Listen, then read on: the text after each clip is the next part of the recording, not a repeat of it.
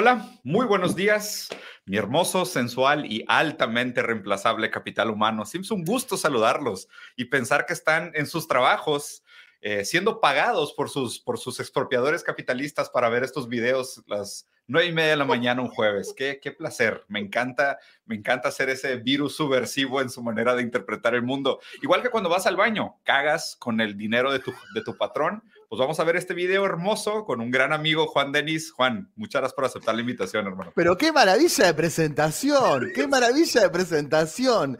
O sea, a mí me gusta porque vos tenés dos extremos, o te deprimís definitivamente con la presentación que hiciste, o empezás a reír y decís, sí, soy re reemplazable, sí, me pueden cambiar. En 10 años lo mío lo va a hacer una computadora, qué bueno. Sí, una entrega, sí, una indiferencia. Me paso entre los estoicos y el nihilismo en dos chistes.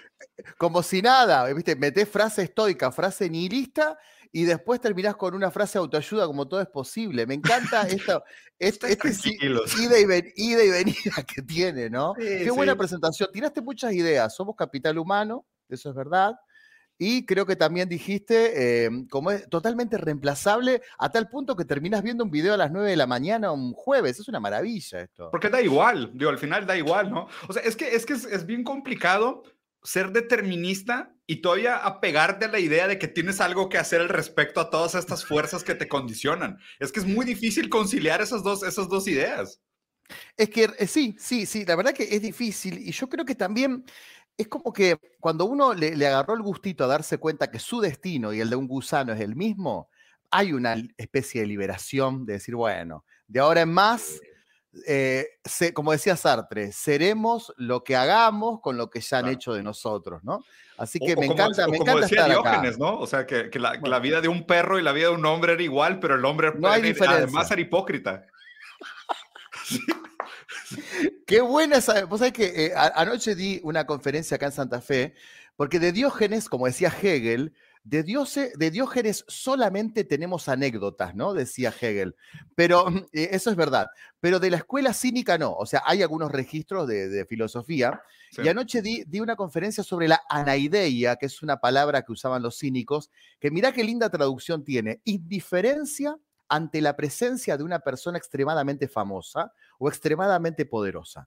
Me encanta. Vos supone que aparece delante tuyo Lionel Messi, por ejemplo, que vive bastante cerca de mi casa, porque yo soy de Santa Fe igual ah, que él. O sea, aparece Lionel Messi. Si vos fueras Diógenes, ejercerías la anaideia, ¿no? El decir, bueno, tampoco. Muévete que me tapas el sol. claro, claro.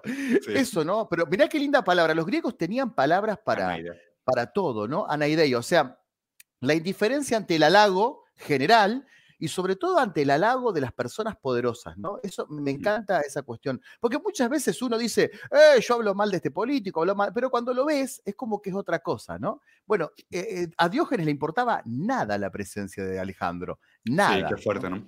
Porque aparte, porque aparte también me parece muy, muy poderoso el análisis en sobre todo ahorita, ¿no? Donde existe este celebritismo cultural y todas estas ecuaciones y números y métricas para medir el valor social de una persona, lo cual acaba superando por mucho el valor de lo que dice.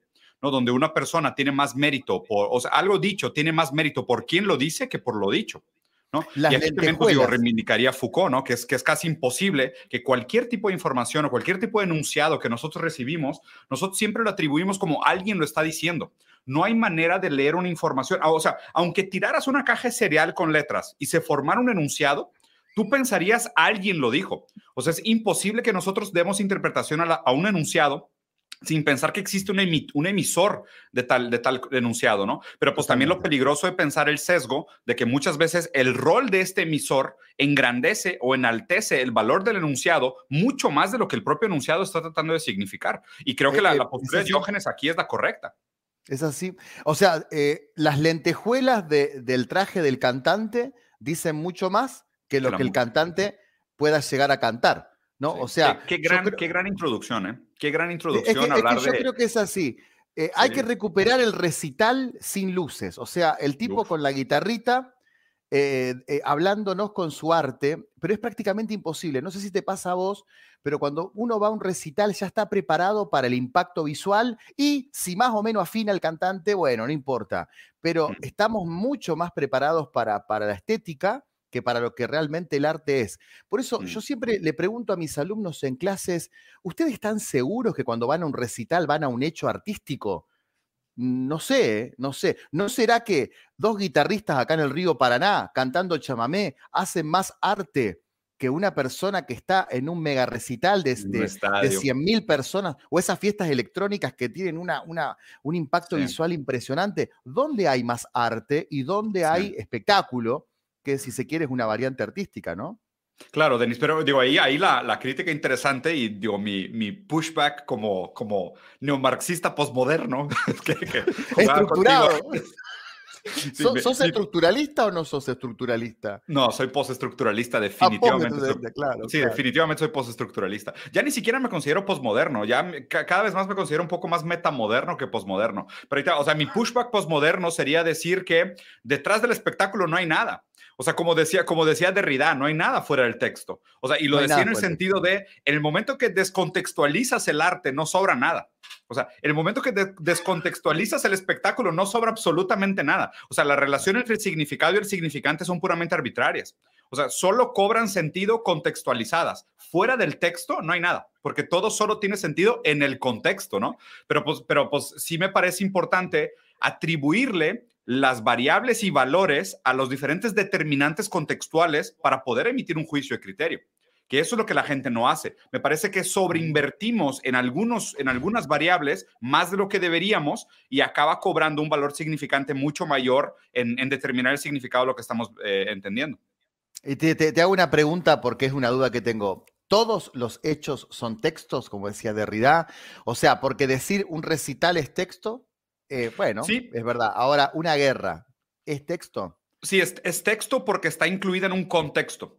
O sea, porque es texto Claro. en el sentido de que tiene, pues, tiene un origen histórico, tiene una razón, tiene una causa, tiene un nombre, eh, se usan eh, armas, eh, o sea, todo está contextualizado. O sea, él decía texto más en un sentido como la lang, ¿sabes? O sea, como en un macro de las, la- desde la perspectiva humana, desde la fenomenología, nosotros atribuimos valores a la experiencia del mundo en contraste con otras experiencias.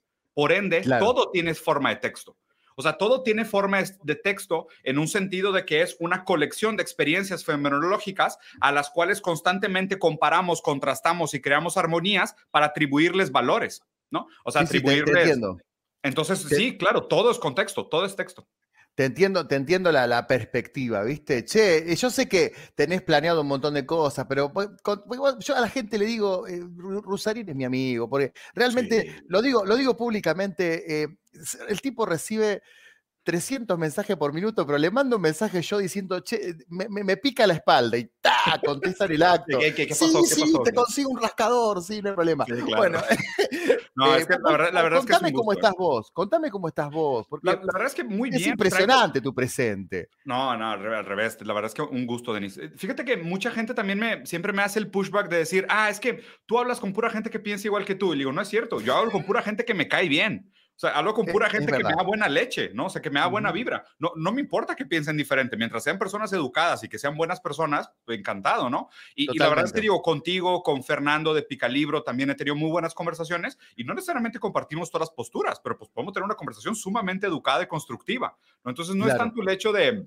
de seleccionar con quién converso porque existe una, una, o sea, porque tenemos una comulgación en nuestras posturas, sino más porque pues, hay una empatía, hay una amistad, como dices, ¿no? Totalmente. verdad, no, o sea, pero realmente, realmente no, no. La verdad, eh, a, a mí me, me- eh, yo quería, quiero preguntarte cómo estás, eh, porque ya es como que pasó un poco la efervescencia de lo del año pasado. O sea, Sí. es más, o sea, uno no puede escaparle a eso porque es como que el debate fue como un antes y un después en tu vida. Y yo tengo el privilegio de conocerte de antes del debate, o sea, sí, sí, claro. teníamos un vínculo antes. Eh, pero realmente es como que fue un impacto, o sea, de repente pasaste de tener, por, vamos a hablar de cifras, 100 mil seguidores a tener 800 mil. O sea, fue, fue un impacto fuerte. ¿Eso, eso eh, este, fue indiferente o realmente tuviste que, que profesionalizar la cosa? Pues mira, como, como te comenté, esta profesionalización de, términos de infraestructura es súper reciente, o sea, tiene menos de un mes que dije, bueno, a ver, ya voy a llegar a 800 mil suscriptores en YouTube, pues le voy a meter un poco de dinero, pues voy a compré cámara, micrófono, luces, o sea, organicé un poquito, ¿no? Porque siempre era yo con mi celular, así como guerrilla, haciendo videos de... Un millón de seguidores y el tipo con el celular. Sí, exacto, ¿no? Como muy, muy chilero. Pero lo que, lo que me parece bueno, y yo, como dices, ¿no? Que ya nos conocíamos desde antes, ya habíamos conversado desde antes. Lo bueno es que creo que mucha gente que llegó a mí por culpa del debate se dio cuenta que llevaba casi un año y medio haciendo contenido, subiendo videos. Entonces, o sea, mi postura no era, ¿sabes? O sea, no fui un one hit wonder de, ah, aquí Diego de la nada apareció, sino, a ver, yo antes de redes sociales, yo ya había dado una conferencia con Obama en frente de 34 mil personas, güey, o sea. Qué bueno, qué bueno eso, qué bueno. Yo, no veo, yo no veo este como el mayor evento celebritista en mi vida, sinceramente. Haber compartido un stage con Obama se me hace mucho mayor, pero pues digo, pero la manera como las redes sociales juzgan el mérito es bastante diferente. Entonces, para mí sí fue un tema como que, ah, bueno, pues ahora me están poniendo más atención en redes sociales, pues déjame déjame, organizo y trato de, hacer algo serio con esta atención, ¿no? Ya en términos personales, te soy sincero, eh, me volví un poco más, yo creo que, no, no sé si más riguroso, pero por ejemplo, me metí a un posgrado de teoría crítica. O sea, ah, sí Sí, es más riguroso, es más riguroso. Sí, ¿no? o sea, porque realmente siempre fui autodidacta. O sea, siempre fui de agarrar libros y leer por gusto, ¿no? Que de hecho justo es el tema que quería conversar contigo, Juan, porque es el tema que más me han preguntado, ¿no? Porque como yo empecé como autodidacta y ahora me di cuenta que hay un límite para, el, para ser autodidacta, que realmente es muy importante tener ayuda, tener guía, tener apoyo, y ahora estoy haciendo yo mi, mi, mi, posgrado en teoría crítica.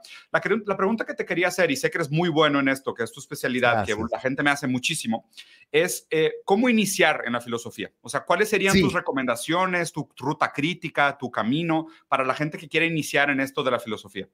Bueno, mira, eh, es verdad, o sea, esto, en esto lo, digo, es verdad que me especialicé en personas que quieren llegar a la filosofía. Es como que ahí está eh, mi pasión, o sea, buscar que el que ingresa ingrese bien.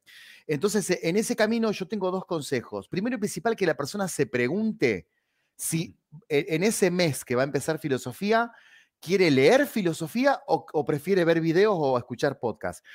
o sea, el, en eso tenemos que ser sinceros. Claro, porque hay gente que dice, mira, quiero llegar a la filosofía y nunca leyó nada, pero de nada. O sea, hay gente que le interesa la filosofía, pero no tiene el hábito de la lectura. Entonces no te recomiendo libros porque ni siquiera cultivaste el hábito de la lectura. Primeramente, apasionate con los temas, que hay muy buen contenido para apasionarte con los temas. Yo diría que si no tenés hábito de lectura, veas la serie eh, de Darío Stanraiver, que es cortita, por lo menos la primera temporada, que se llama, eh, eh, es un paisano de mi tierra, ¿no? Darío Stanraiver es un divulgador de filosofía. cierto. Claro, es muy bueno. Se llama Mentira la verdad. ¿Por qué? Porque ahí vas a ver la filosofía aplicada a lo cotidiano. O sea, esa, esa, esa serie son 10 capítulos la primera temporada y vos vas a ver que todo lo que vas a leer se puede aplicar. O sea, es como que rompes un mito, ¿viste? El mito ese de leer filosofía es algo abstracto. No, la serie te demuestra que tenés un montón de situaciones a donde puedes aplicar las lecturas. Todo, todo explicado y además te cuenta una historia, lo cual hace que pase media hora del capítulo y vos ni cuenta te des que pasó media hora. Primero eso. Después, ya si querés leer un libro, yo siempre eh, recomiendo tres libros que van en orden creciente. O sea, eh, para mí el libro que te va a conectar con la filosofía es un libro que se llama, eh, un libro de Jaime Barilco, que es un paisano acá de, Santa Fe incluso, que se llama, eh, perdón, es de, Buenos Aires creo Barilco, pero se llama La filosofía, una invitación a pensar. Ese libro explica los filósofos, pero conectando con vida cotidiana. O sea, no te lo explica. Ojo que si vos lo citás en un examen, te van a sacar a bolsazos. O sea, no es un libro de examen, ¿se entiende? Es un libro cotidiano.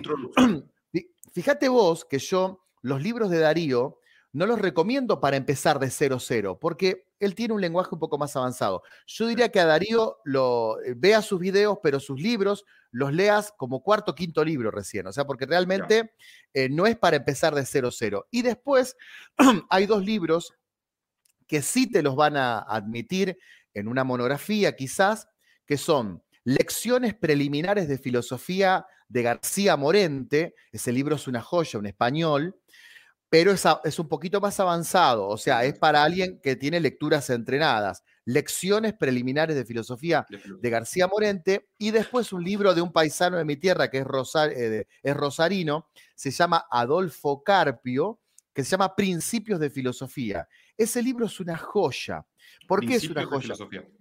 Sí, no sé si realmente es fácil conseguirlo a nivel latinoamericano. Nosotros, obviamente, el PDF es muy fácil de conseguir, estoy hablando del impreso, pero lo que hace es explicarte los 15 filósofos fundamentales o 12 filósofos fundamentales en, textos muy rigurosos, pero muy amenos. Entonces, yo me acuerdo que cuando tenía 17 años, eh, la primera experiencia que tuve con Marx fue con ese texto. O sea, porque realmente eh, eh, la explicación que hace de Marx en unas 10 páginas es extraordinaria, es muy buena realmente. Mm.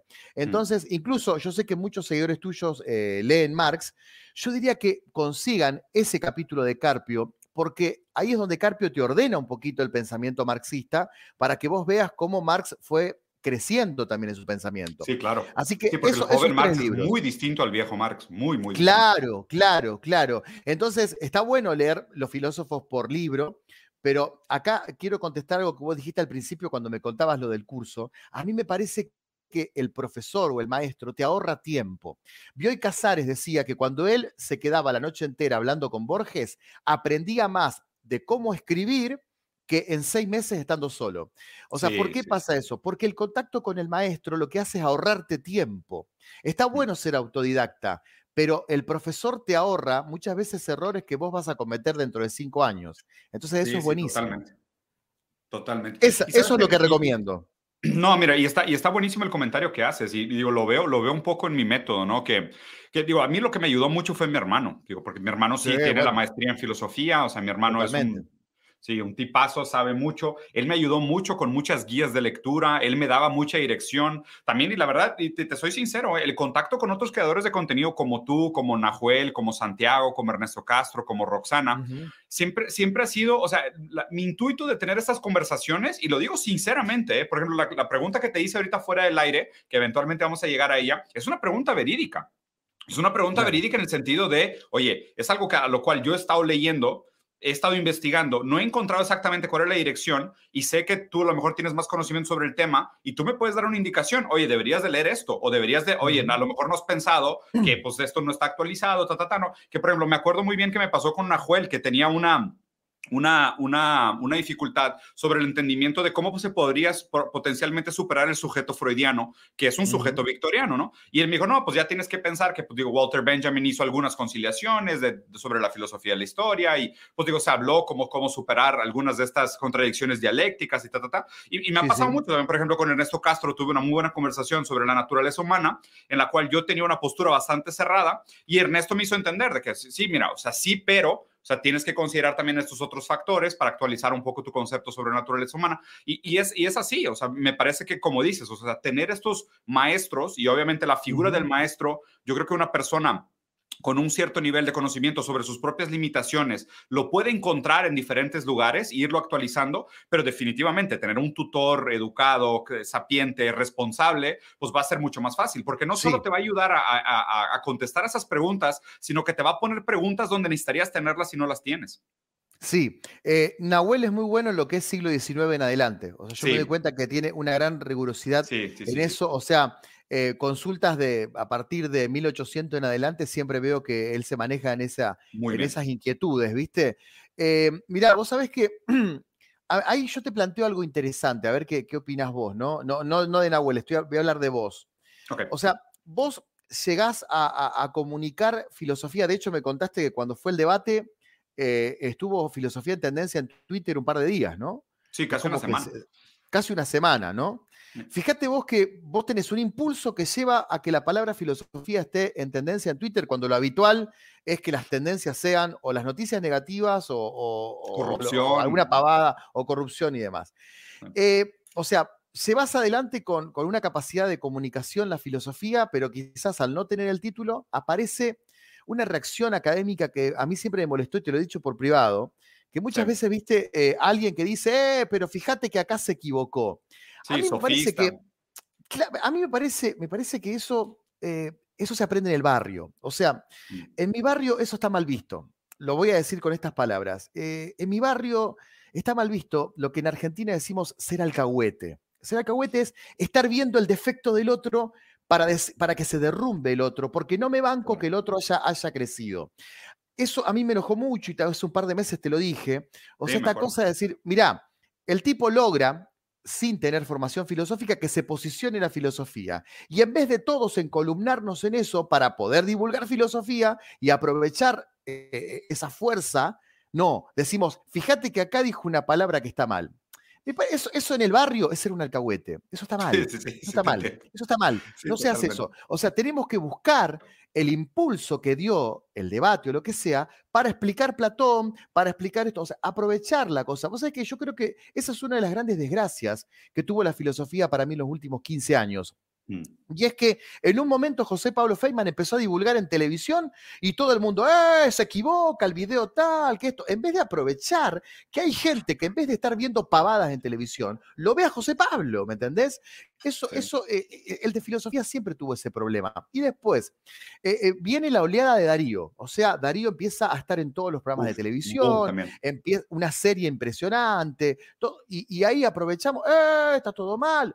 Y, después también pasó lo mismo con Merlí, y, yo creo que lo último que ocurrió fue con lo tuyo. O sea, me parece que realmente hay que aprovechar los momentos en los cuales la gente vuelve a recuperar la palabra filosofía, porque yo pertenezco a una generación de estudiantes de filosofía donde estaba mal eh, o era, te daba vergüenza decir que estudiaba filosofía. yo me acuerdo cuando, cuando, cuando yo estudiaba la carrera de filosofía y tenía 20 años, comentar entre familiares que yo estudiaba filosofía era decir que era un vago. O sea, ese era el pensamiento de la gente. sí, ¿de qué vas a vivir? ¿O de qué vas a vivir? ¿Me entendés? Y, finalmente después terminás viviendo. Por eso yo, el primer consejo que le doy a los chicos que quieren estudiar filosofía es, te doy dos consejos. Primero y principal, si te vas a dedicar a la filosofía, tenés que saber que vas a vivir de la docencia. Y si no te gusta la docencia, Fíjate si te gusta la filosofía, porque la filosofía nace siendo docencia, o sea, Tales de Mileto, Platón, eran maestros, los tipos explicaban, ¿me entendés? Maestros primero, ¿no? Sí, claro. Claro, e, e, hacían paideia, o sea, ellos educaban primeramente. Así que si vos decís, me gusta la filosofía, pero no me gusta enseñar, y planteátelo, viste, es medio raro. Y después lo otro que yo diría es, no te preguntes por el tema de la guita, no te preguntes por el tema de la plata. O sea, porque me parece que es, le raja el camino le raja el mm. camino. Mm. Se me hace difícil creer que en un, en un eh, como decís vos, capital humano, todo esto, en un mundo como el que vivimos, se me hace muy difícil creer que una persona que le pone realmente mucho empeño a la carrera de filosofía no termine encontrando con el paso de los años una forma de poder vivir de eso. Y lo digo yo que, que anoche lo dije en mi conferencia, los primeros cuatro años de como profesor de filosofía, también fui delivery, o sea, repartía paquetes, repartía pizzas repartía empanadas. O sea, eh, fui profesor de filosofía por la mañana y delivery por la noche desde el año 2007 hasta el año 2011. O sea, fueron cuatro años. Y, cualquiera podría decir, eh, al final estudiaste filosofía y mira cómo terminaste. Pero era parte de un proceso, porque la filosofía no tiene alta demanda, ¿me entendés? Y, de, Denis, es el tipo de cosas que me rompe las pelotas. Digo, la verdad, o sea, escuchar ese tipo de historia, te lo juro que me enfurece, güey. O sea, es el tipo de cosas que yo critico. Porque, o sea, y, te soy sincero, o sea, yo he visto muchos de tus videos, muchos de tus videos me han ayudado mucho, sobre todo con filósofos clásicos, que, la verdad es que a veces me ha, me da pereza leer toda su obra. O sea, sabes, y la verdad es que cuando, sobre todo los filósofos clásicos, leo parte de su obra, pero también tienen demasiados libros y me interesa un poco más los proyectos más recientes. Entonces busco videos, ¿no? Como tú bien lo dijiste, de que, oye, si no te da por la parte de la lectura, pues busca otra manera de entrar en contacto, porque tampoco te los puedes brincar. Y la verdad es que tus videos me han ayudado mucho los videos de Darío también, los videos de Darin McNabb me han ayudado mucho, los de Ernesto, sobre filósofos clásicos sobre todo, ¿no? Y pensar que, que, el talento como el tuyo, por la manera como funciona la economía, estaba desperdiciado en entregar empanadas, que a ver, está bien, generabas algo de valor generando empanadas, ¿no? Pero pues digo... Sí, sí, pero, así era, así era. Sí, y me queda claro. Y digo, el, análisis materialista es así era y así era, no pasa nada. Pero, pero entiendes la furia de decir, o sea, ¿cuánta gente más no tiene un talento latente pero por falta de oportunidades o por la manera como se regula el mercado, se ve obligada a ejercer una profesión o un trabajo que a lo mejor es dignificante, lo que tú quieras, no tiene nada de malo, no tiene nada de inmoral, pero que no realmente no, no es su máximo aporte al desarrollo de la sociedad. Y lo digo en serio, o sea, este, este pensamiento que tú mencionabas de hace 20 años, de que la filosofía era algo que tú le decías a tus papás con miedo o vergüenza como una profesión, me, parece que es un gran deservicio a la historia del pensamiento de la humanidad. Porque, a ver, hoy en día la filosofía tiene repercusiones en inteligencia artificial, en ética aplicada, en la ciencia, en sociología, en política, en tecnología. O sea, no, no hay, o sea, me parece que la tecnología, la, filosofía está recobrando una vigencia y una urgencia de necesidad que no tenía desde hace muchos años. Porque, o sea, y como lo decía Heidegger, me parece que desarrollamos la tecnología pensando que la tecnología era, era imparcial y no lo es. O sea, la tecnología nunca es imparcial. El, mar, o sea, tú piensas sobre el martillo una vez que falla, ¿no? Y ahora que estamos viendo los, los problemas que genera Facebook y Twitter y redes sociales, pues ahora nos estamos cuestionando sobre su naturaleza. Y para eso se necesita pensamiento estructurado, se necesita rigor eh, académico. y nos estamos dando cuenta que nos fuimos por la libre mucho tiempo. Déjame decir dos cosas eh, para apoyar lo que vos decís pero que contextualizarían un poquito más, sobre todo para entender la situación. Primero y principal, eh, cuando, eh, o sea, tiene mucho que ver el momento histórico en que elegí estudiar filosofía, porque Argentina venía de la destrucción que fueron los 90. No sé si, si, eh, pudiste echar un vistazo a lo que fue la historia de los 90 Argentina, pero terminamos en una crisis en 2001 donde hubo muertos, mucha gente salió a las calles, fue tremendo lo que pasó el 19 de diciembre de 2001 que yo ya tenía 20 años, o sea, lo vi con mis ojos eso, no, no es que era un niño y no me acuerdo, ¿no? Entonces, estudiar filosofía después de un discurso como el que había en esa época era también, o sea, había como un agregado, ¿me entendés? O sea, eh, no solamente la gente creía que era vago, sino que veníamos de mucha destrucción, entonces también colaboraba, ¿viste? Había una cuestión histórica. Y también, por otro lado, eh, la razón por la cual eh, un profesor de filosofía como yo tuvo que repartir, como decís vos, paquetes porque era una cadetería abierta, no solamente hacíamos comida, hacíamos mensajes, o sea, un montón de cosas. Eh, eh, ¿Sabes cuál era? Es que realmente hay pocas horas de filosofía en las escuelas. O sea, eh, volvemos a lo mismo, porque si realmente hubiera filosofía de primero a quinto, y la verdad que todos los profesores de filosofía estarían ocupados y listo, se terminó la discusión. Pero si vos das filosofía solamente en el último año del colegio secundario, no solamente vas a generar que los profesores de filosofía tengan poco trabajo, sino que también generas un problema educativo grande. ¿Y cuál es ese problema educativo? Que, el chico en quinto año se está yendo de la escuela, se está yendo. O sea, cuando vos vas al último año de colegio secundario, usted le dice la preparatoria. Cuando vos vas al último año de la preparatoria, vos tenés la cabeza puesta en la universidad, tenés la cabeza puesta en disfrutar de tus compañeros porque ya se termina el año. Acá en Argentina hay un ritual que es viajar a Bariloche, o sea, ciudad de, creo que Nahuel vive en Bariloche. O sea, es como viajar ahí, es un ritual nacional, el decir, llego a Quinto y vamos a viajar a Bariloche. Están pensando en eso y de repente yo aparezco con Platón y es como que ya se están yendo. Si tan solo se pudiera dar filosofía desde el primer año de la preparatoria, o sea, si yo pudiera explicar bien en primer año, bien en segundo, bien en, en quinto año haces un repaso. Eh, pero no pasa eso. Entonces quizás la clave de solución doble es que haya más filosofía en las escuelas. Y eso que en Argentina hay en las escuelas. Hay países donde ni siquiera tienen, donde ni siquiera tienen quinto año. Yo me acuerdo de haber tenido una clase de ética, ni siquiera una clase de filosofía per se. Y, completamente de acuerdo contigo. A lo mejor digo, pues, o sea, y aquí recuperando la definición hegeliana de lo que debería ser la educación. O sea, la educación debería ser enseñar a los alumnos a pensar porque hoy, digo, y aquí también Foucault, ¿no? O sea, la escuela hoy nada más es que una prefabricación de, empleados. O sea, es, es eso. O sea, tú vas a la escuela. la verdad que, la verdad que No para educarte realmente. Nadie te educa. Te profesionalizan, que es muy distinto, ¿no? O sea, de hecho, siempre me ha parecido muy extraño que el índice de éxito de las universidades es empleabilidad. Y mientras el índice de éxito es empleabilidad, es verdad. Pues, toda la cadena educativa está subversa a los intereses del empresario. ¿no? Entonces, eso es sumamente peligroso porque no crea personas pensantes, crea profesionales. Ahora, eh, ¿cómo, ¿cómo pensar esto que vos estás planteando sin caer, Diego, en un discurso que yo escucho mucho en los oradores motivacionales, como que toda la educación no sirve? No sé si eh, vos escuchás. No. Sí, no, no, no me parece que toda educación sirve. Digo, por ejemplo, el hecho de que la, diferencia entre sintaxis y semántica y el orden en la cual se enseña en las escuelas me parece súper, súper problemático.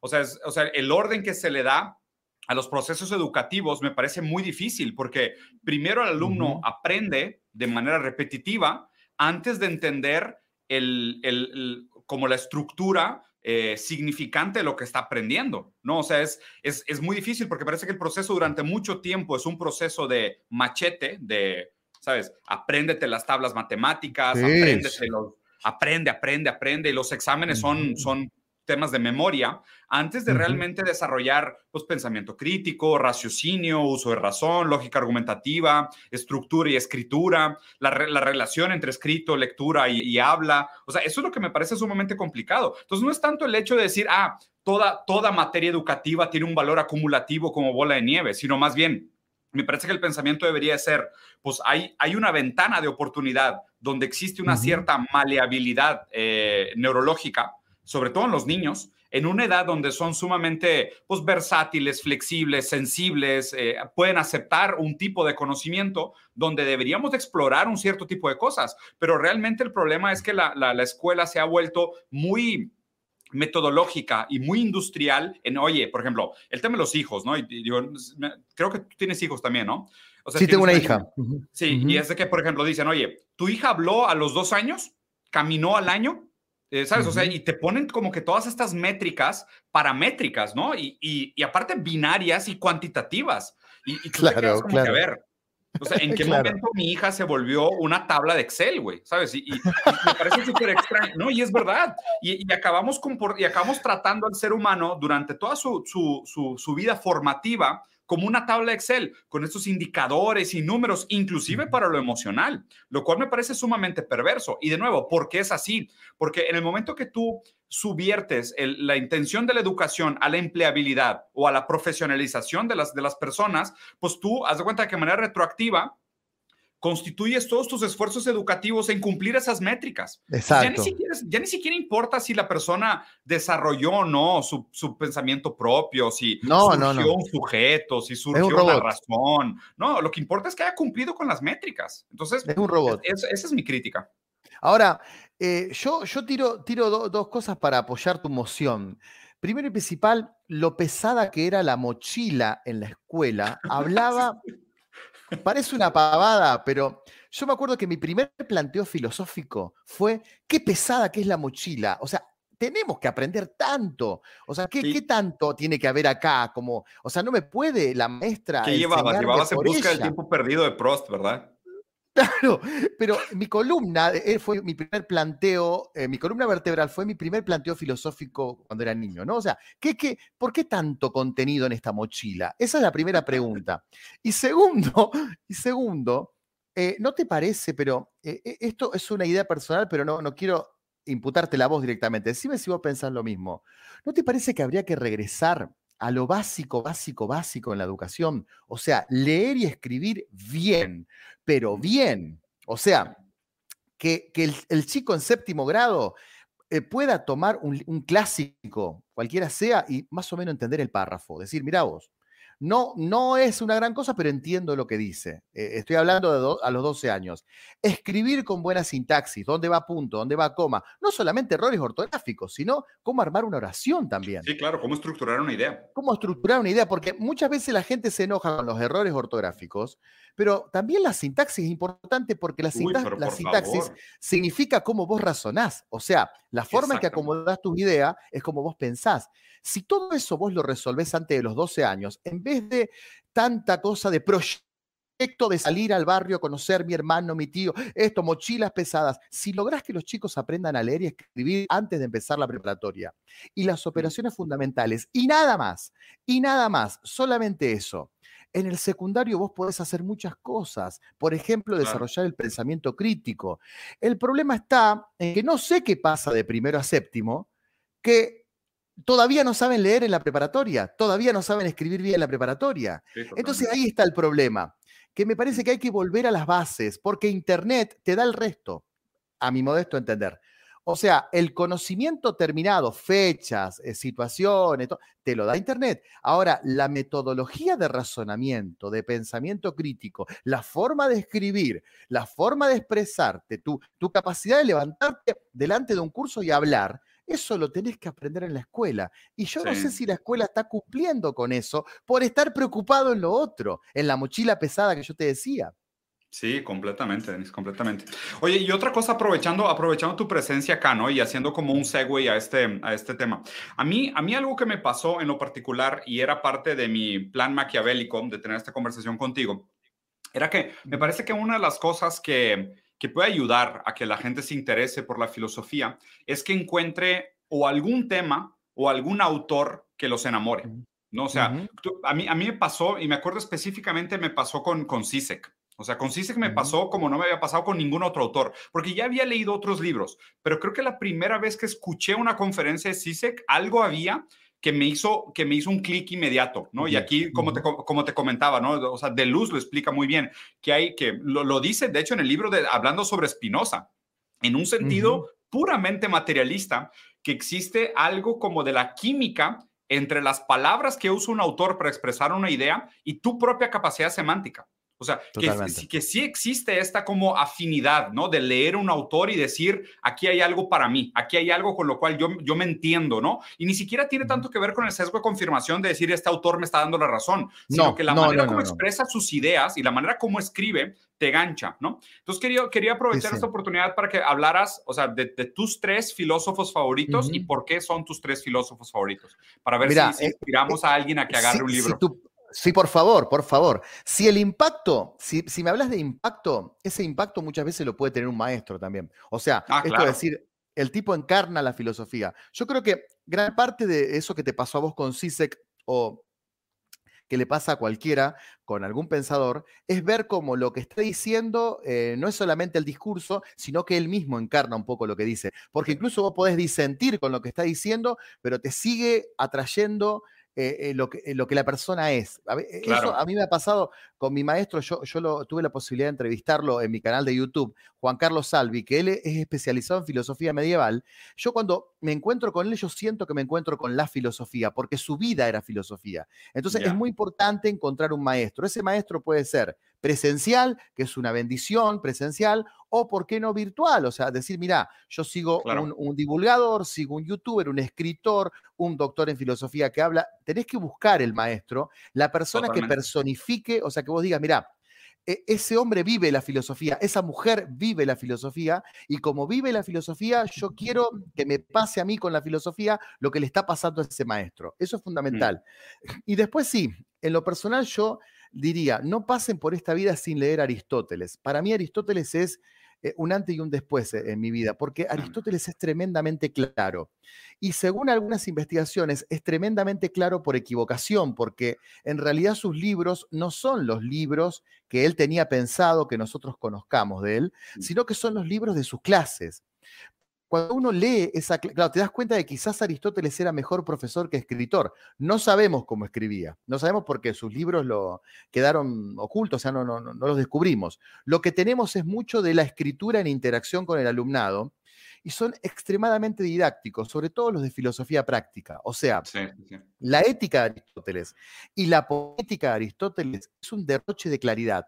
Por eso yo les diría que vayan a esos libros cuando quieran leer filósofos, no quieran leer divulgadores. ¿Por qué? Porque ahí es como que te ordena un poco la cosa. O la introducción de Aristóteles a la, a la física y a la metafísica, el primer capítulo, aunque sea, es muy interesante porque hace como una especie de historia de la filosofía, contando lo que pensaron los demás. Entonces yo diría que Aristóteles es uno de los filósofos que para mí me, sí encuentra algo, eh, encuentro en él algo de, plenitud. Es decir, mira, la forma en que él vio el mundo se parece bastante a como yo quisiera verla. Después toda la escuela estoica. Eh, fíjate que son todos griegos, pero toda la escuela estoica eh, fue muy importante también para mí porque todo el helenismo es importante porque vos tenés que recordar, Diego, que el helenismo filosofa entre escombros, filosofa entre escombros. O sea, Alejandro Magno había muerto, entonces es una Grecia que está destruida, ¿no? Es una, una Atenas que está como mal, que, está tocada por la muerte de Alejandro Magno. Y esa filosofía de los escombros vuelve a reclamar por las bases, o sea, vivir bien. ¿Viste? Es como que está buenísimo la especulación metafísica, está buenísimo la ontología, está, pero a ver, vamos a tratar de vivir bien. Entonces ahí aparece Séneca, que es un escritor también muy bueno, y yo diría que eh, alguna vez voy a hacer un video que, se llame Libros que podés leer en una noche. Hay un libro que es el Manual de Picteto, que lo podés leer en una noche, porque es tremendamente corto, pero muy profundo. Y ese, ese librito, eh, Manual de Picteto, así es lo único que quedó de él, te habla de una filosofía de un esclavo. Es muy interesante porque si se quiere hacer filosofía con dinero en el bolsillo, es fácil. pero él era un esclavo. Y el tipo hace, hace filosofía desde la esclavitud, nos dice cosas bastante revolucionarias, como que en última instancia, como vos denomines las cosas, es la forma en que las cosas se te van a presentar. Es un adelantado, porque yo sospecho que, las teorías cognitivas en la actualidad abrevan en eso, ¿no? O sea, el tema de decir lo que, lo que uno suena, conceptualiza. mucho como la, intuición de Bergson. Claro, es decir, lo que, yo, lo que yo conceptualizo, en última instancia, es lo que la cosa es, que para la época era muy avanzado. Y después no puedo no mencionar como tercer filósofo a Nietzsche. Eh, más allá de que estoy distanciado, estamos peleados con Nietzsche. Es como que. ¿Por qué? Eh, no nos, no, nos, hablamos hace mucho, ¿viste? Pero. Para ¿Y eso a qué, se debe? ¿A qué se, andas, andas de león o qué? Claro, eh, me parece que el problema soy yo. O sea, ¿viste? No sos vos, soy yo, ¿viste? Como dicen las parejas. ¿no? Sí, no eres tú, soy yo. claro, no, eres tú, claro. Nietzsche para mí fue una revolución en mi cabeza. O sea, yo leí Nietzsche en el momento equivocado que quizás mm. era el mejor momento, que es en segundo año de la carrera. Porque vos en primero y en segundo año, vos tenés que construir, tenés que crear, tenés que decir, ah, mira qué lindo filósofo, qué lindo filósofo. Y de repente yo leí más allá del bien y del mal y dije, que esto, esto es demasiado. ¿Por Martillazos por todos lados. claro, viste, está todo mal, esa, esa, sensación de que está todo mal. Eh, y entonces fue un, enamoramiento, eh, siempre mm. tuve esa cosa de de ver cómo a Nietzsche se lo usa para decir cosas, pero en el fondo está diciendo otra. Me gustó siempre que Nietzsche defienda a los sofistas y se enoje con Sócrates. Eso me, me, apasionó siempre, porque yo creo que en algún punto si instalamos la idea de que Sócrates es el gran filósofo y los sofistas son todos malos, me parece que algo de algo de tremendo hay también en esa opinión general. Es más, a vos y, a mí nos han tirado la bolsa de sofista, o sea, nos han insultado como sofista. Y yo digo, pero qué maravilla que me insultes como sofista, porque ser sofista en la antigua Grecia era ser una persona que realmente sabía mucho. Es más, eh, grandes personalidades como Pericles eh, se, gozaban en ser amigos de los sofistas. Entonces, eh, lo que recibimos hoy es la lectura socrática, platónica y aristotélica de los sofistas. Pero los, sofistas no eran tan, tan malos tampoco. No, no, no. Digo, yo la verdad nunca, nunca lo tomé como insulto. O sea, digo, es, es, lo, es lo bello de ser postestructuralista, ¿no? O sea, tú, tú le puedes dar... Tú puedes decir las palabras. Qué bueno, yo quiero ser como vos. Yo quiero ser como vos. Porque cuando a mí me dicen sofista, yo azoto el celular. Después se me pasa, ¿viste? No, yo, bueno, por eso me salí de Twitter también, ¿eh? Porque, digo, sí me, sí me empezó a dar gastritis y pensé que era una pérdida de tiempo. Te, fuiste de Twitter? Sí, sí, sí. Tengo casi seis meses que cerré Twitter. No, no te puedo creer. ¿Por qué? Contame, eso me interesa mucho más que los sofistas. Pues es que no hay nada ahí. O sea, es, es, es un baño público de gasolinera de carretera estatal. O sea, no hay nada. O sea, es, gente escribiendo con su excremento en la pared. O sea, es, Marquís de Sade. Yo quiero ese titular para este video, por favor. Twitter es el público de Internet. Es, que es horrendo, Twitter es horrible. Twitter es donde la gente que no va a terapia va a hablar mal de los otros porque no ha visto su, su no, no, no, ha ido con un buen lacaniano a que, le, a que le una cachetada de realidad. No, o sea, a ver, yo, yo por eso, o sea, eh, Twitter, Twitter la verdad siempre se me ha hecho una pérdida de tiempo. O sea, yo sinceramente nunca había entendido y siempre me dijeron, o sea, los, otros creadores de contenidos de que no, porque posteas tus videos en Twitter y jalas público que normalmente no está en otras redes sociales. Y dije, bueno, pues... Mm va, ¿no? Pero luego no hay manera de no gancharte, o sea, no hay manera de coquetear con el excremento de los animales y no mancharte de mierda, o sea, no hay es manera. Una cloaca, es una cloaca, es una cloaca. O sea, te quiero decir, eh, para que vos, para que vos eh, sobrevivas en Twitter y tengas muchos seguidores, me parece a mí, tenés que ser extremo. O sea, sí o sí, tenés que, siempre tenés que ser extremo. Twitter premia, premia la vulgaridad, premia el debate y premia los discursos inflamatorios. Y, y con 180 caracteres no hay matices. O sea, no hay manera de matizar los comentarios. Tú no puedes hacer un comentario inteligente con matices en 180 caracteres, o sea, no cabe. O sea, solo puede ser vulgar, polarizante, determinante o demasiado asertivo al punto de, quitar todos los matices de una conversación. Entonces, sinceramente dije, no, no necesito tener todas las redes sociales, se me hace una pérdida de tiempo, me voy a quedar con las que me gustan y me quedé solo con Instagram y YouTube, que son las que me gustan y sé usar y con eso tengo, la verdad, tranquilo, ¿no? Pero lo que decía del, sofismo, de por qué no lo... Ajá, vamos a hablar de los sofistas. Dale, dale, me gusta. Y sabes que me pareció súper interesante la manera como lo planteaste, porque Deleuze tenía una postura muy parecida a la que dices de Nietzsche. Digo, Deleuze es súper fan de Nietzsche. Súper nietzscheano, súper nietzscheano. Yo creo que probablemente los, los tres filósofos más importantes para Deleuze es Spinoza, Nietzsche y Bergson. Sí, sí. Y, es, Y es una postura súper interesante. Y él decía, de hecho, o sea, muy parecido a la crítica de Nietzsche, que él decía, yo respeto mucho más a las personas que tratan de hacer cosas nuevas con los conceptos filosóficos antiguos que con los paladines del pasado.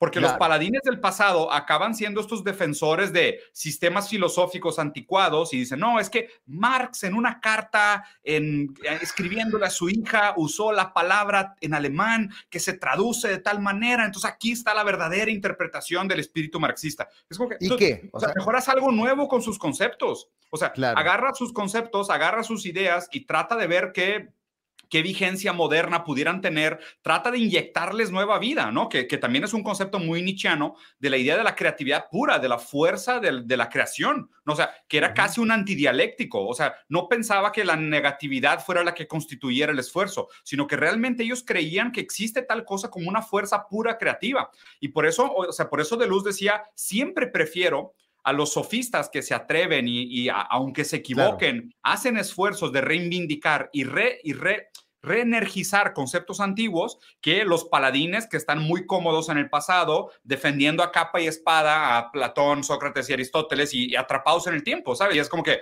pues bueno, pues sentémonos todos mientras el mundo se acaba, hablar de qué palabra exactamente es la mejor traducción de la palabra helénica y, eventualmente llegaremos a quien tiene la mejor lectura de alguien que está muerto hace miles de años.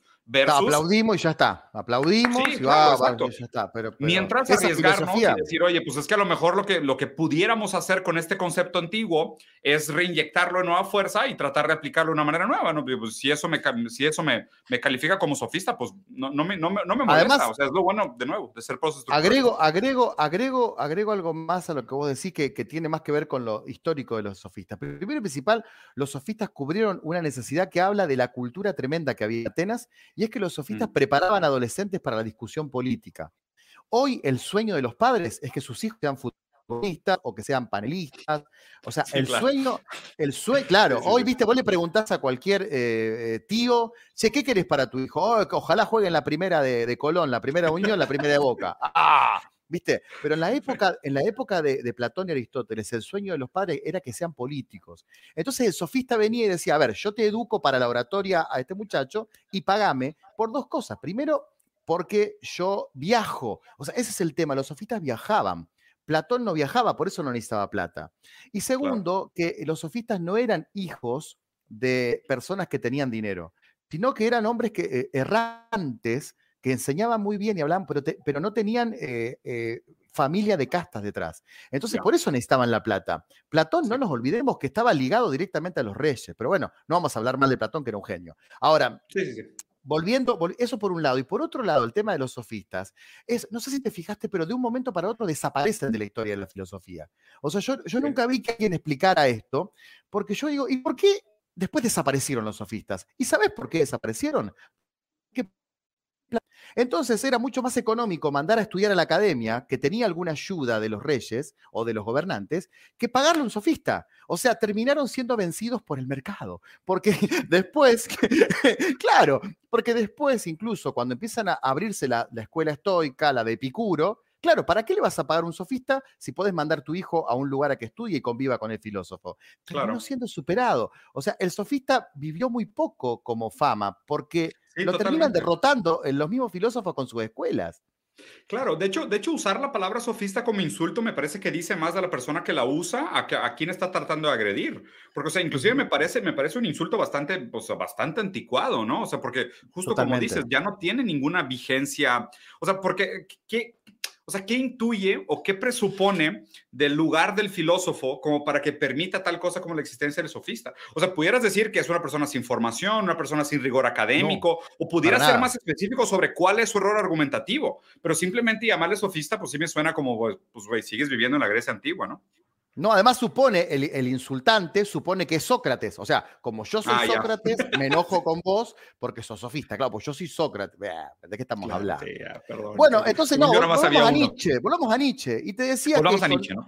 Yo recomiendo a la gente que lea Nietzsche siempre y cuando ya tenga un poquito de formación filosófica. O sea, no lean Nietzsche algo que romper. Claro, ¿no? claro. o sea, si lees a Nietzsche sin tener nada que romper, pues vas a agarrar cosas que no deberías a martillazos. No vengas con el martillo si no tenés nada que romper. O sea, porque te vas a encontrar en el vacío. O sea, de repente vas a decir, ah, estoy leyendo Nietzsche y no hay nada construido. Primero construí, primero hace crecer tus lecturas, porque Nietzsche ataca directamente a Sócrates, Nietzsche ataca a Platón y Nietzsche ataca al cristianismo. O sea, son tres vertientes que tenés que comprender más o menos como movimiento filosófico. O sea, cuando hablo de cristianismo, no hablo solamente del cristianismo de ir a la iglesia, sino lo que significó la revolución filosófica de la cantidad de incorporaciones que hizo el cristianismo a la filosofía. Claro, entonces Nietzsche lo que hace es criticar también al protestantismo del siglo XVIII y XIX o sea, eh, eh, eh, implica muchas lecturas. Entonces, quizás yo diría que después de leer algunas introducciones a la filosofía, después de manejar algunos conceptos de los griegos, a ver, animate a un libro de Nietzsche, porque si no, incluso te va a pasar lo que a mí me pasó en mi adolescencia, que es como ver todo como un fiscal, ¿no? O sea, lo juzgás todo. ¿Por qué lo juzgás todo? Porque Nietzsche juzga. O sea, Nietzsche es un, mm. un escritor sentencioso, ¿viste? Como que todo es un párrafo y lo... lo pero igual, eh, es, es, un escritor extraordinario. Viste que fuera, fuera de, de, transmisión, ah, yo te decía, es increíble. Hay filósofos que te gustan por la forma de escribir. Yo creo que Nietzsche es un escritor extraordinario, ¿no? Ah, sí, sí, sí. Sí, su manera de escribir a mí también me parece súper bonita. Yo también fíjate que fue de los primeros libros serios que leí de filosofía, después de los introductorios y los libros así como de periféricos y de coqueteo, creo que los primeros libros serios que leí fue Más allá del bien y el mal también. Y, concuerdo contigo, que fue un libro que volví a leer muchos años después, inclusive creo que una década después, y fue otro libro, ¿eh? O sea, es otro libro. Después de que, como dices, después de que entiendes las bases y entiendes de dónde parte la crítica de Nietzsche, es otro libro. Y luego me volvió a pasar leer a Nietzsche a través de De Luz, también vi un Nietzsche que nunca había visto. Es otra cosa. Es, otra, cosa. Eso, es lo que me parece impresionante. Yo digo, y es, y es lo bonito también de estas historias, porque hay muchas, hay muchas escuelas de pensamiento que solo cobran su verdadero sentido en contraste contra aquellas que superaron o, o, como antecesoras de aquellas que procrearon después, ¿no? Porque pues digo, y ya aquí cada quien hará su, decisión si es dialéctico o no es dialéctico y se van a dar cuenta que todos son dialécticos.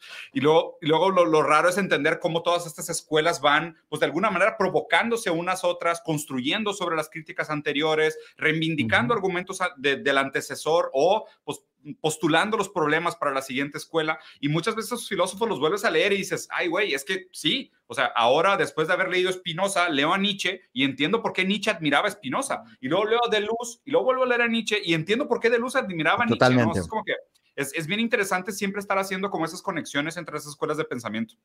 Sí, sí. Y, es bueno también, eh, Diego, eh, no, no ignorar, digamos, eh, que la filosofía, o sea, o sea, la parte griega, yo siempre la reivindico, porque la parte griega es, es cómo se sientan las bases de qué significa ser filosofía. Yo creo que hoy eh, la filosofía, lamentablemente, no sé si opinas lo mismo que yo, tiene que eh, terminar siendo un poco sociología.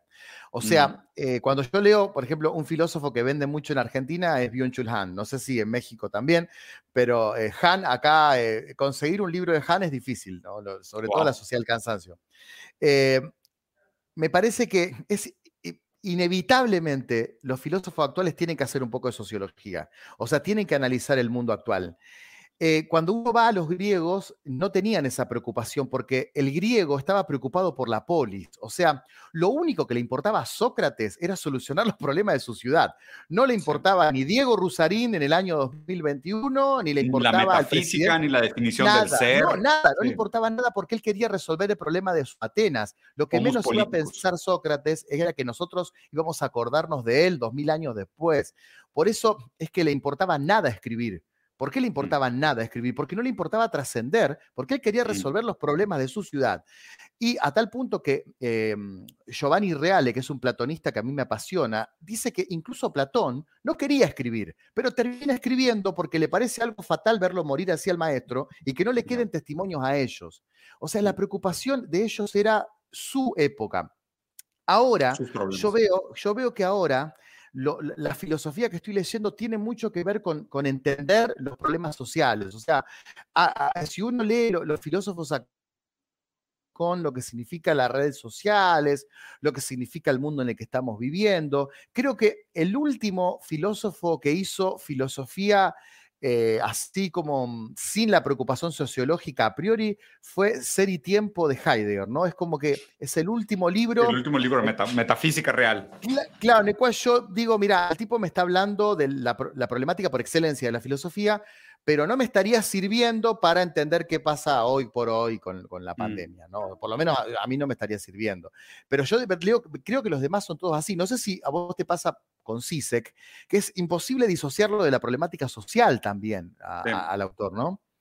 Sí, sí, sí, es un muy buen punto. Digo, la verdad es que no, no lo había, no nunca le había puesto ese, ese ángulo de, interpretación, pero sí me parece que pegas en el clavo en muchos sentidos. Y, al mismo tiempo también, ¿no, ¿no crees que haga falta de alguna manera? O sea, por algo citamos tanto estos autores, ¿no? O sea, por algo sigue tan vigente muchos de los aspectos heideggerianos, por ejemplo, porque pues, son los libros de metafísica que pues, son los más recientes, ¿no? Pero, pero también, digo, supongo que, supongo que hasta cierto punto, muchos de los cuestionamientos metafísicos se fueron reduciendo en su campo de acción contra la ciencia, o sea, contra la neurociencia, contra la biología, contra la química, y muchas de las dudas que antes le atribuíamos a la filosofía, pues ahora las está contestando la ciencia de alguna manera. O sea, obviamente no, no pierde su trasfondo filosófico, porque pues, sin filosofía no hay ciencia, pero el, me parece que también es como a quién le delegamos esa responsabilidad. Y no sé, no sé si el campo, o sea, si la filosofía debería cerrarse solo a lo social o más bien debería ser como, más bien,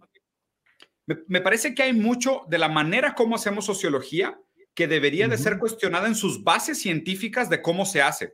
¿No? Por, o sea, por, o sea, cómo aplicamos el método científico en estudios de campo, eh, cómo tratamos de reducir el comportamiento humano a lo que la antropología la sociología puede o no determinar. O sea, ahí sí me parece que la filosofía tiene algo que decir, más como un antirrealismo que como una, más, más como un antirrealismo que como una metodología de soporte, ¿me explico?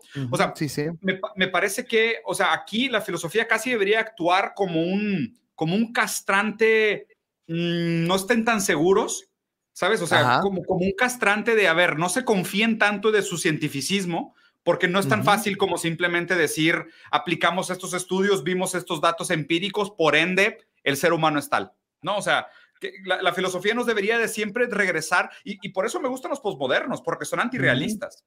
O sea, esa es, una de mis preferencias por ellos.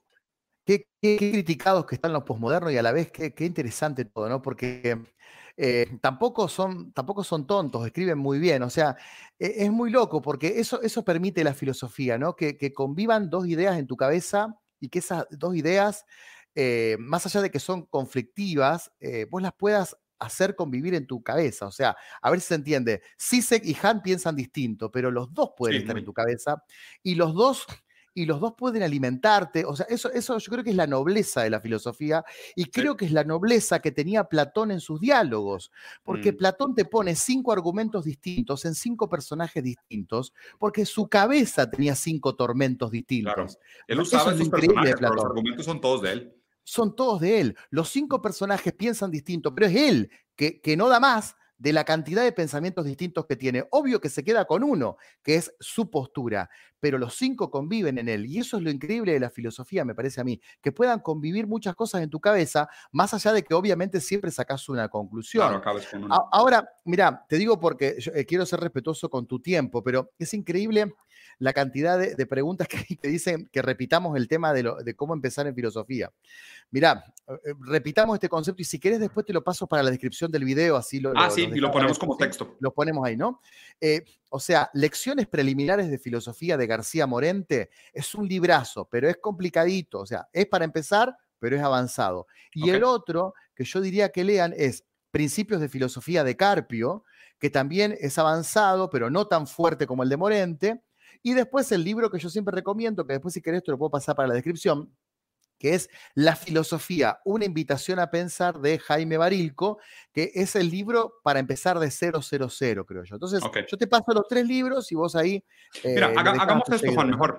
Ponlo tú como primer comentario del video y yo lo pineo. Ah, Genial, genial. Y ahí se queda también el link a tu canal para toda la gente. Siempre, siempre tan generoso, siempre tan generoso, mi querido amigo. Pasa? Sabes que es un gusto. Digo, la verdad es que, o sea, tú, tú eh, te, lo, te lo digo en serio, o sea, a mí me cayó mucho la responsabilidad de lo que tú dijiste antes, de decir, o sea, si algo me logré de poner debate y filosofía como trending topic, es para hacer este tipo de conversaciones. O sea, es para, para usar el foro para decir, o sea, no se queden aquí, hay muchos otros creadores de contenido que son sumamente valiosos, gente que es muy generosa con su tiempo y con su habilidad de comunicar estas ideas que a veces son inaccesibles o son muy complejas. Y pues digo, si algo estoy tratando de hacer con, con, la gente que admiro, con la gente que, que, tiene buena leche, que tiene buena actitud y todo es eso, decir, oye, pues digo, no, no tienen por qué quedarse aquí. O sea, ¿quién soy yo para decir, no, no, solo vean mis videos? O sea, no, al revés. Es tipo, si está de moda la filosofía, pues por favor, no paren aquí. O sea, vayan a leer, vayan a educarse, escuchan podcasts, consumen más de esto,